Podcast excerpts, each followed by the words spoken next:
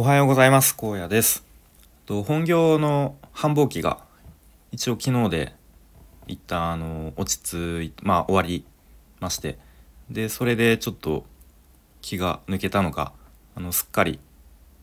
撮るのを忘れていて変な時間になってしまいましたが。えっと、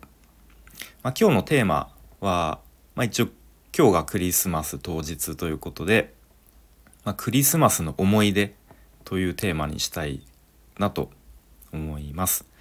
で、まあ、思い出と言っても、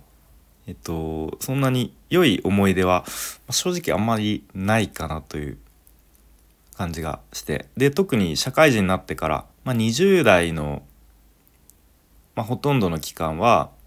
僕はベーカリーの店長をやっていた時期が長いのでやっぱりどうしてもその思い出が強いですね。で、まあ、正直あんまりクリスマスの期間は好きじゃない好きじゃないというか嫌いですでした。まあ今もなんかその何ですかねこう思い出をなんとなく引きずっているような感じでなんかこう街街というかまあそのうんまあ外に出てなんとなくクリスマスの曲がマライア・キャリーのあの曲とかが聞こえてくるとなんとなくその時の思い出が、うんまあ蘇ってくるまでいかないですけどあなんかクリスマスだなっていうあんまりこう僕個人的にはウキウキワクワクするっていう感じはないですね。でなのでまあその具体的にその20代の頃にベーカリーの店長やってた時のちょっと思い出話みたいのをしてみたいなと思うんですけれども、うん、でまあクリスマスいろいろこう食べるものがありますよね。まあもちろんケーキだったりとか、えー、チキンとかいろいろあると思うんですけどパン屋さんもですねめちゃめちゃ忙しいんですよねクリスマス。うん、でまあ、やっぱりフランスパンをみんな買うわけですよ。でまあそれと一緒に、まあ、ちょっと他のも買おうかなみたいなそういう感じだと思うんですけれども、まあ、僕的にはあんまり子供の頃にそのなんかクリスマスだからフランスパンいるよねみたいなあんまそういう記憶はないんですけど、うん、まあ世間一般的にはまあ、結構フランスパン買う人が多いのかなとまあ僕が子どもの頃よりもそういう人が増えたのかなとも、えー、言えるのかもしれないですが、まあ、とにかくパン屋さんもクリスマスは、えー、大忙しいですと。うんなので当然普段よりもいっぱいパンを作んなきゃいけないんですね。で1個とシュトーレンという、まあ、あれはもともとドイツのまあなんかパンと焼き菓子の中間みたいな、えー、まあ、そういうシュトーレンというまあ一応パンがあるんですけれども、まあ、それを、まあ、12月入る前ぐらいですね11月の末あたりにこうあらかじめ焼くんですね。でシュトーレンっていうのは、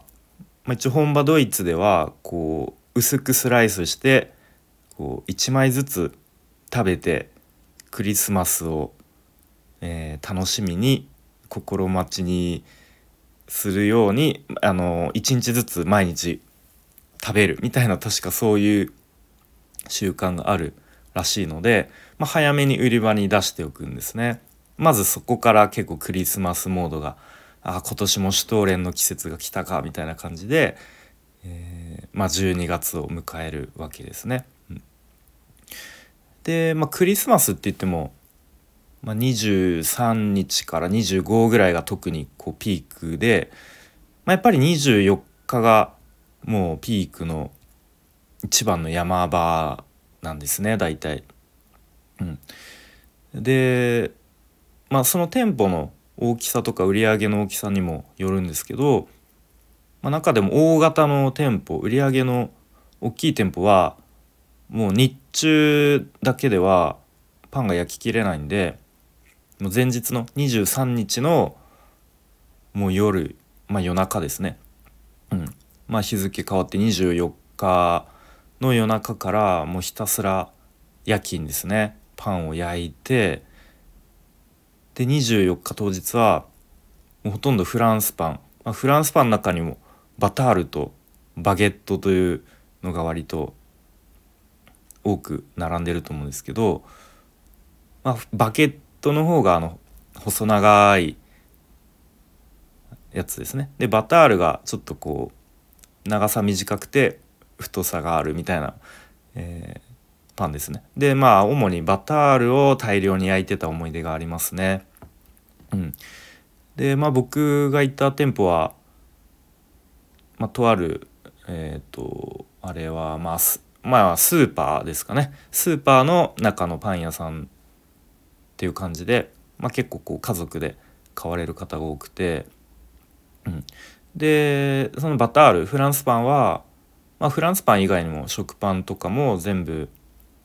あ全部じゃないな。まあ一部のパンはと粉から作る、まあ、粉入れて水入れて塩入れてみたいな感じで、うん、粉から作る、まあ、スクラッチっていう製法で作ってたのですごく時間がかかるんですね。まあ、大体4時間ぐらいかかりますかね。その粉混ぜてから焼き上がるまで。はい。なので24日の当日はひたすらフランスパンを何十本も焼くっていうことをやってましたね。うん。1日の売り上げちょっと正確に忘れましたけど、まあ、60万とか70万とかだった気がしますね。もっとあの百貨店の中のですねベーカリーとかもう120万円とか売り上げるんですね。はい。で当然あの店内の装飾とかこうちょっとしたあのまあ、クリスマスっぽい飾り付けとかもやんなきゃいけないんで、まあ、それも準備したり、まあ、結構そういうのはちょっと得意なアルバイトさんとかにお願いしてやってもらってましたね。うんまあ、あとはシフトですね。こうもちろんパンを作る人もいつもより必要だしでパンを売る人も売り場に並べる人も、まあ、とにかくその人手が必要なのでシフトを作るのにまた苦労するんですね。うん、でまあ大体昼間は主婦のパートさんがメインで働いてもらって、まあ、でもやっぱ主婦の方はこう遅くても夕方5時までとか、うん、ちょっとなんとかお願いして6時まで残ってもらうみたいなそういう感じですね。で、まあ、その夕方から夜閉店までは、まあ、大体学生さんで、えー、回すんですがまあ当たり前ですけど学生もやっぱクリスマス遊びたいですよね。うん、なので、まあ、あんまり学生のシフトも集まらない埋まらないっていうところで、まあ、結構事前に、うん、例えばクリスマス期間は、まあ、最低でも2日は皆さん出勤してくださいみたいな、えルールというか、うん、そういうのにしたりとかしてなんとかもうかき集めてもう夜ちょっともう入るの遅くなってもいいからちょっとラストまで入れないみたいな感じでお願いしてましたね。うん、まあ大体もう店長の僕はもうそれこそ夜中からね働いてるのでさすがにもう夜閉店までは痛くないぞ俺みたいな感じでってましたね。まあ今だったらもう少し改善されてるんですかね。当時は当時はって言っても、うん、まあ 10, 10年も経たないか78年前とかはまあもうクリスマスは夜勤ややるのがもう当たり前だよねみんな頑張ろうねみたいな空気感でしたね。うんでしかもまそのクリスマス忙しいめちゃ忙しいなんとか乗り越えたと思ったら次の日からは一気にあのお正月モードに切り替えなきゃいけないんですよね。なので店内の装飾ももう一気にクリスマスのバーッと剥がして外してでもうちょっとお正月っぽいまた飾り付けをしなきゃいけなくてでそれもまあその日中にやってたか次の日の朝朝一でやってたかちょっと思い出せないですがまたそういうのもあってで当然パンの種類もそのクリスマス期間まではちょっとこうクリスマスっぽい商品を出してたのを一気にそれをやめて今度ちょっとお正月向けの商品もちょっとずつ出してっていうまたそれの切り替えをしなきゃいけないのでちゃんとそういう食材の発注とかもこうちゃんとぴったり合うようにやんないとまたそこでトラブルが起きるとあれがないこれがないってこうあのなるんですね。その辺もすごくシビアにやらなきゃいけないので、うん、本当に気を配るところがいっぱいあって、えー、うん、そんな日々を毎年過ごしてましたね。うん、なので、まあ、そういうのも含め僕はあんまり クリスマスの思い出はあのー、あまたあのドタバタの大忙しの日々が始まるのかっていうなんか毎年思ってた記憶がありますね。うん、なので、えー、まあお聞きのあなたはなんかどういうどんな思い出がありますでしょうか？何かもしよかったらコメント欄とかで教えてもらえると嬉しいなと思います。そうでもなんか僕そのパン屋で店ベーカリー店長やってた時に思ったのがそんなみんなフランスパン買うの？みたいな。まあなんかこうね